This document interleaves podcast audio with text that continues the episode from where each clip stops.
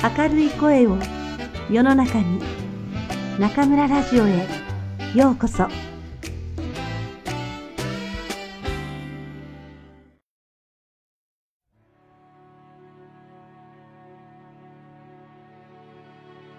皆さんこんばんは。今夜も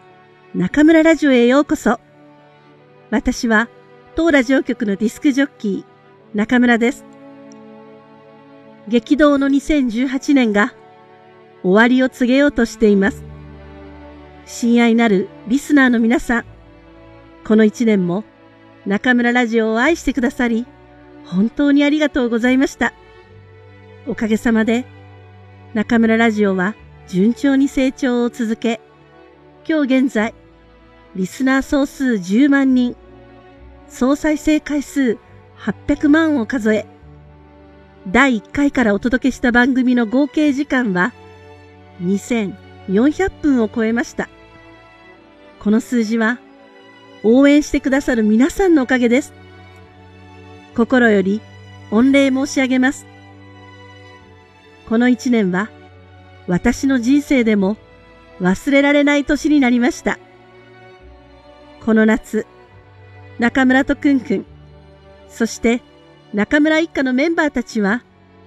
住み慣れた湖北省武漢市から新天地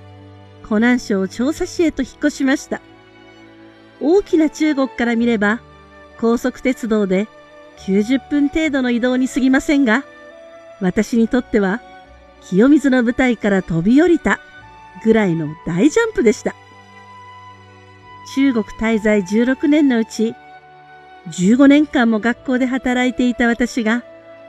大きな後ろ盾から離れて、くんくんと共に会社を立ち上げたわけですから、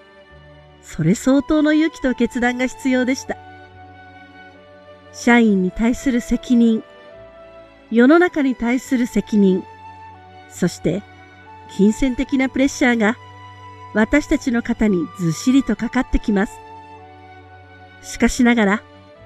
この4年間お届けしてきた中村ラジオ、中村日語でのリスナー、受講生の皆さんとの交流の中で、私は世の中がいかに明るい声や良質で良心的な授業を必要としているか、その社会的必要性を実感してきました。そして、その声は現在のネット番組、ネット授業が集中的にターゲットにしている学生からよりも、すでに社会に出た皆さんから多く上がっています。日々、全国から寄せられる真摯な思いを真摯に受け止めている私は、その思いを見なかったことにするわけにはいかず、やはり、ここは腹をくくらなければいけません。私は0秒思考を地で行く人間です。今回はさすがに0秒とはいきませんでしたが、皆さんから見れば驚くほど早く決断しましたし、嬉しいことに、くんくんも同じように感じ、考え、立ち上がってくれました。もちろん、14年間住んだ武漢、7年間もお世話になり、南風社活動を続けてきた中南財系政法大学を離れるのは、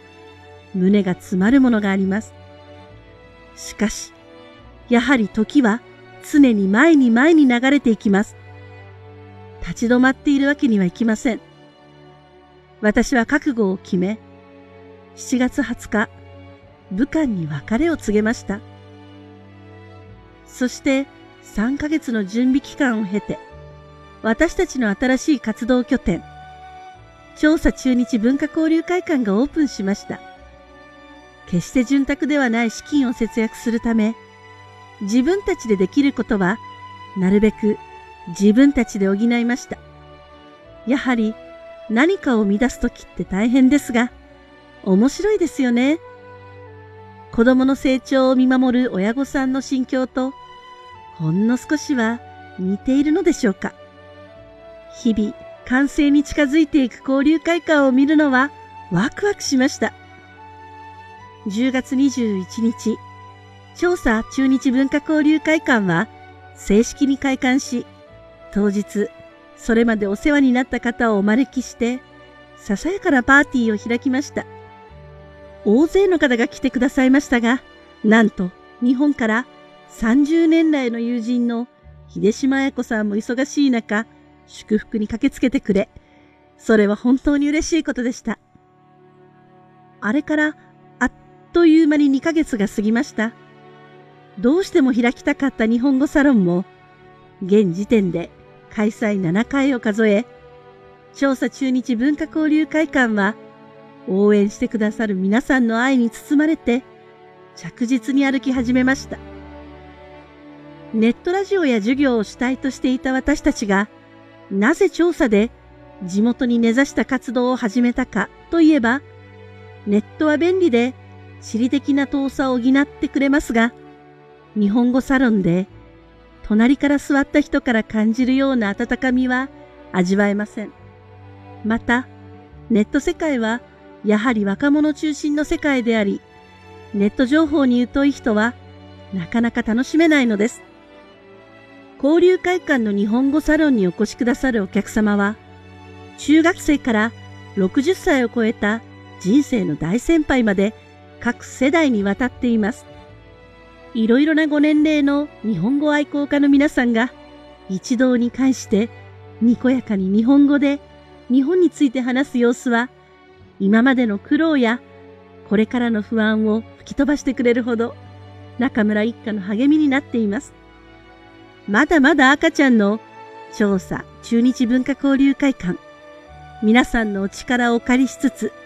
メンバー力を合わせて守っていきたいと思っています。そうそう、どうして新しい拠点を湖南省にしたの？ってよく聞かれるんですけど、その答えはいくつかあります。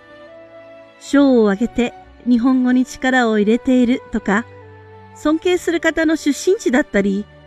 調査の人が明るく楽しく友達思いであるということもそうだけど、コナンの料理、詳細が美味しくて美味しくて、